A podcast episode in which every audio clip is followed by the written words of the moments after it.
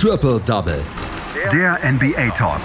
Auf meinsportpodcast.de. Die Golden State Warriors müssen Spiele gewinnen und sie haben mal wieder ein Spiel gewonnen gegen die Milwaukee Bucks.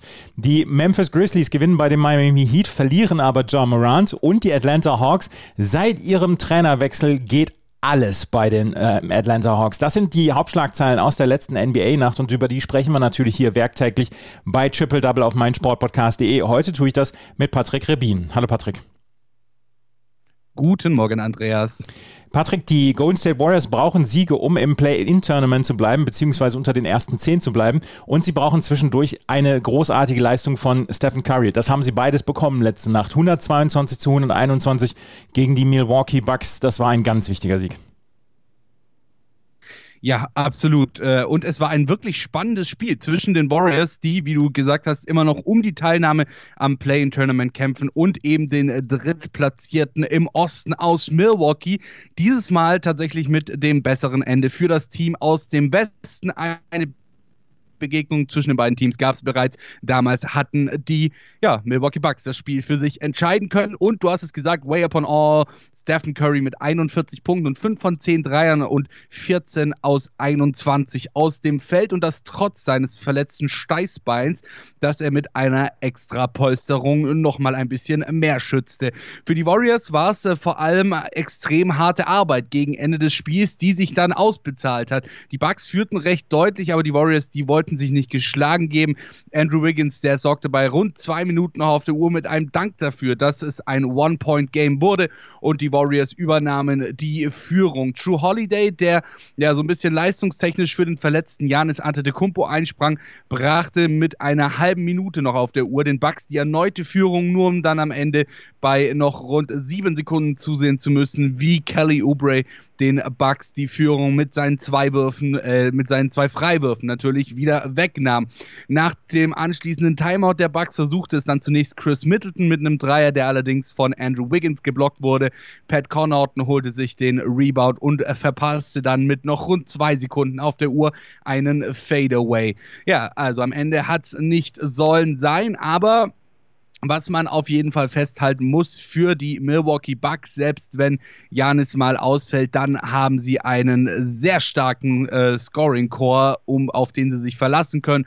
Drew Holiday beendete das Spiel am Ende mit 29 Punkten. Chris Middleton blieb mit 28 nur knapp dahinter. Und ja, Janis Antetokounmpo, der setzte bereits das zweite Spiel mit Knieproblemen aus und äh, verpasste so tatsächlich bereits das äh, vierte der letzten neun Spiele der Milwaukee Bucks, hatte sich vor dem Spiel noch aufgewärmt, fühlte es dann allerdings nicht so ganz und aufgrund dessen entschied sich Mike Budenholzer dann dazu, ihn draußen zu lassen. Und auch PJ Tucker, der verpasste das siebte Spiel in Folge mit einer Wadenzerrung. Auf der anderen Seite bei den Warriors, da steht Steph Curry ganz kurz davor, einen ganz großen zu überholen. Nur 88 Punkte trennen ihn noch von Hall of Famer äh, von, von äh, Hall of Famer Wilt Chamberlain und seinem Career Franchise Scoring Rekord.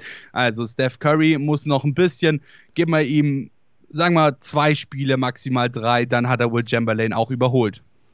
Die Golden State Warriors brauchen jeden Sieg. Äh, sind sie darauf angewiesen, dieses Jahr dann auch die, äh, die Playoffs zu erreichen? Ich meine, Stephen Curry wird auch nicht jünger. Müssen sie den, diese Playoffs holen?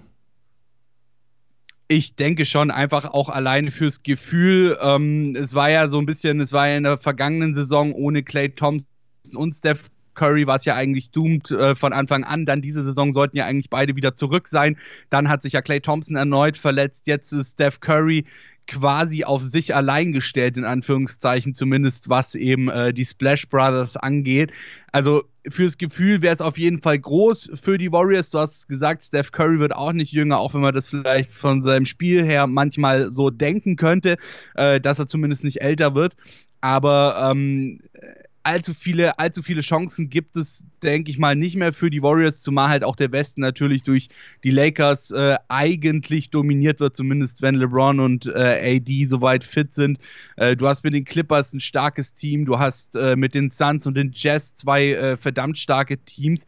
Also einreißen lassen sollten die äh, Golden State Warriors das jetzt nicht unbedingt. Ich denke mal, am Ende wäre ihnen aber dann auch aufgrund der Verletzung von Clay Thompson eben keiner böse, wenn sie es nicht schaffen würden in die Playoffs einzuziehen.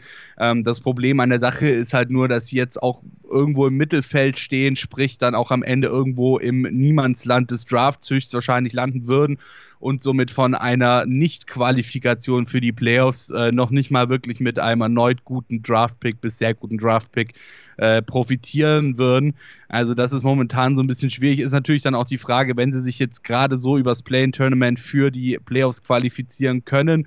Äh, Clay Thompson wird auch in den Playoffs noch nicht mitwirken können. Ähm, wie weit geht es dann? Also lohnt es sich aus, aus der Sicht überhaupt dann für sie in die Playoffs zu kommen? Aber auf der anderen Seite mit einem Steph Curry weiß man halt nie, was passiert. Und äh, dementsprechend werden sie es schon extrem sicher versuchen, in die Playoffs reinzukommen. Die Gold State Warriors gewinnen also gegen die Milwaukee Bucks mit 122 zu 121. Und jetzt gucken wir nochmal auf die Tabelle. Die Golden State Warriors im Moment auf Platz 10 mit 24 Siegen und 27 Niederlagen. In der Eastern Conference die Milwaukee Bucks auf Platz 3 mit 32 und 18. Die Atlanta Hawks haben vor ein paar Wochen ihren Coach rausgeschmissen und haben damals darauf äh, reagiert. Und wir haben noch darüber gesagt, ja, aber sind sie denn so weit? Können sie denn die Playoffs angreifen? Es scheint so zu sein, weil unter dem neuen Coach Nate McMillan holen die Atlanta Hawks Sieg um Sieg. Letzte Nacht gegen die New Orleans Pelicans 123 zu 107 und vor allen Dingen von hinter der Dreierlinie haben sie absolut gerockt. Definitiv. Äh, die Hawks haben es geschafft, das Spiel im vor allem dritten Viertel, du hast gesagt, von der Linie zu entscheiden. Allerdings, äh, was natürlich auch nicht unbedingt alltäglich ist, haben sie das geschafft von der Dreierlinie. Elf Dreier alleine in diesem dritten Viertel, 46 Punkte und allen voran Trey Young mit seinen 30 Punkten insgesamt. Äh, insgesamt hatten die Atlanta Hawks dann am Ende auch 20 ihrer 31 Dreier getroffen. Also auch hier wirklich starke Werte und auch Bogdan Bogdanovic, der konnte zeigen, was in ihm steckt. 21 Punkte, 4 von 11 Dreier im dritten Viertel gingen auf sein Konto bei den Pelicans. Da versuchte vor allem Zion Williamson das Spiel noch zu drehen. 34 Punkte auf ihn. Lonzo Ball, der hatte mit seinen 12 Punkten und 11 Rebounds ein Double-Double zu verzeichnen. Und Pelicans Coach Stan Van Gundy, der hatte nach dem Spiel dann auch schnell einen Grund für die Niederlage ausgemacht. Er hatte gemeint, es wurde ein Shootout und wir konnten nicht mitziehen in diesem Viertel. Und ähm, ja, auch der Neue bei den Pelicans durfte mal ran. Isaiah Thomas, der äh, kürzlich erst einen 10-Tages-Vertrag bei New Orleans unterschrieben hat ging für 10 Punkte 25 Minuten. Und zur Halbzeit war das Spiel bei 61 beide noch relativ ausgeglichen. Erst im dritten Viertel wachten die Hawks dann auf zur richtigen Zeit für ihre Scoring Search. Wie gesagt, das dritte Viertel durch die Dreier der Hawks definitiv äh, dominiert worden. Das vierte Viertel war im Gegensatz dazu offensiv dann wieder relativ unspektakulär und auch die Pelicans schafften es nicht, nochmal ranzukommen und den Hawks so richtig gefährlich zu werden. Für Atlanta war es Du hast es gesagt, ein wichtiger Sieg, ähm, da so in der ohnehin sehr engen Eastern Conference zumindest ein bisschen Separation zu schaffen war und sie sich äh, zumindest ein Spiel von Platz 5 und 6 und zwei Spiele von Platz 7 und 8 abheben konnten. Die Pelicans, die mussten in diesem Spiel erneut ohne Brandon Ingram auskommen, der aufgrund seiner 10 Verletzungen auch noch weiter ausfallen wird und natürlich definitiv fehlt. Die Atlanta Hawks aber im Moment eines der aufregendsten Teams, was man sich angucken kann, oder? Seit, seit Nate McMillan dabei ist.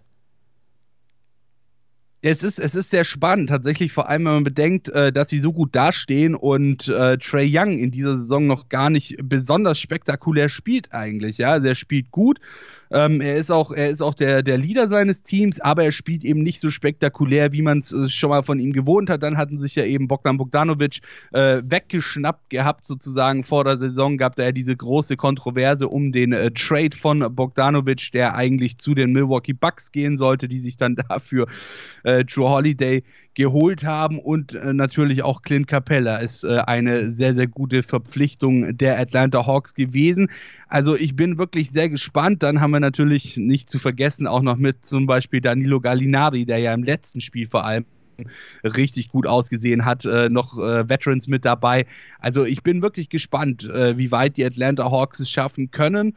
Ähm, vor allem dann natürlich auch, wenn wir uns die Playoffs anschauen, waren jetzt auch schon ein paar Jährchen nicht mehr mit dabei. Ähm, das natürlich nicht zu Unrecht, äh, aber in dieser Saison könnte es klappen und könnte es vor allem auch wirklich gut klappen. Die Atlanta Hawks also jetzt im Moment schon auf Platz 4 in der Eastern Conference mit 27 Siegen und 24 Niederlagen und das sah vor ein paar Wochen gar nicht so aus. Der vierte Sieg hintereinander. Die New Orleans Pelicans im Osten im Moment auf Platz, äh, im Westen, Entschuldigung, auf Platz 11 mit 22 Siegen und 28 Niederlagen. Die Memphis Grizzlies, äh, die wollten eigentlich den Sieg feiern gegen die Miami Heat. Können sie allerdings nicht, da wahrscheinlich John Morant verletzt ist. Ja, ähm, und äh, sie können es aber tatsächlich, ja, das hat das Spiel gezeigt, sie können es auch ohne Topleistung von Jamorant gewinnen, äh, auch gegen starke Gegner wie die Miami Heat. Und ähm, das klappt zumindest dann, wenn ein anderer Spieler für Jamorant einspringen kann. In dem Fall war es Dylan Brooks, der einen neuen Saisonbestwert von 28 Punkten aufstellt stellte Jonas Valanciunas zudem mit 20 Punkten und 10 Rebounds. Kyle Anderson hatte 19 Punkte. Es war der dritte Sieg in Folge für die Grizzlies, die sich äh, ja über das Play-in-Tournament gut realistisch für die Playoffs qualifizieren könnten, so wie sie momentan spielen. Und für die Heat lief der Abend, das kann man so festhalten, definitiv nicht wie geplant. Anstatt des fünften Sieges in Folge gab es äh, trotz der 28 Punkte von Jimmy Butler und 18 Punkte von Bam Adebayo am Ende dann eine kleine Basketball-Lehrstunde von den Memphis Grizzlies im dritten Viertel versuchten die Heat dann nochmal ein Comeback zu starten, aber da war Dylan Brooks dann erst so richtig da. 23 der 33 Grizzlies-Punkte in diesem Viertel. 5 von 9 Dreier durch Dylan Brooks. Also ein wirklich starkes Viertel vom jungen Spieler der Memphis Grizzlies. Und Heat-Coach Eric Spoelstra hat nach dem Spiel das dann auch relativ deutlich äh, gesagt. Er meinte nach dem Spiel nämlich, sie haben uns so ziemlich überall wehgetan und wir sind eigentlich ja viel besser als das, was wir vergangene Nacht äh, gezeigt haben. Und das ist, wie fragil das Ganze in dieser Liga ist. Du spielst gut, aber dann kommt ein Team, das äh, besser spielt als du. Das haben die, äh, das haben die Memphis Grizzlies heute Nacht gemacht und äh, dementsprechend haben sie natürlich dann auch verdient gewonnen. Und auch Heat-Neuzugang Victor Oladipo konnte seinem Team im dritten Spiel mit ihnen nicht wirklich helfen, das Spiel zu gewinnen. Er hatte am Ende 16 Punkte und das vierte Viertel begann, wie das dritte Viertel geendet hatte, nämlich mit starken Grizzlies 13 und 5 in den ersten rund vier Minuten des finalen Viertels. Also die Miami Heat haben sich da äh, stellenweise dann schon ganz schön abwatschen lassen von den Grizzlies. Die Grizzlies gewinnen also bei den Miami Heat und äh, wir müssen mal sehen, wie es Jamorant dann gehen wird in den nächsten Wochen und Monaten. Ähm, die ähm, Memphis Grizzlies auf jeden Fall im Moment auf Platz 8 in der Western Conference mit 25 und 23. Die äh, Miami Heat im Moment auf Platz 6 in der Eastern Conference mit 26 und 25. Ein paar Spiele haben wir noch, die gibt es jetzt im Schnelldurchlauf. Die Chicago Bulls gewinnen bei den Indiana Pacers mit 113 zu 97. Nikola Vucevic für Chicago 32 Punkte, 17 Rebounds. Fühlt sich noch nicht so richtig an, Nikola Vucevic im Trikot von Chicago. Aber wir werden uns dran gewöhnen. Die äh, Boston Celtics verlieren bei den Philadelphia 76ers mit, äh, oder gegen die 76ers mit 96 zu 106. Joel Embiid mit 35 Punkten und 6 Rebounds. Die LA Lakers gewinnen bei den Toronto Raptors mit, zwei, mit 110 zu 101. Talon Horton Tucker mit 17 Punkten und 6 Assists. Einer der unüblichen Helden für die LA Lakers. Die Detroit Pistons verlieren gegen die Denver Nuggets mit 119 zu 134. Nikola Jokic mit 27 Punkten und 11 Assists. Und die Portland Trailblazers verlieren bei den LA Clippers mit 116 zu 133. Kawhi Leonard mit 29 Punkten und 12 Rebounds erfolgreich. Das waren die Spiele aus der letzten Nacht. Das war Patrick Rebin mit seinen Einschätzungen dazu. Danke, Patrick. Triple Double. Der NBA Talk. Auf meinsportpodcast.de.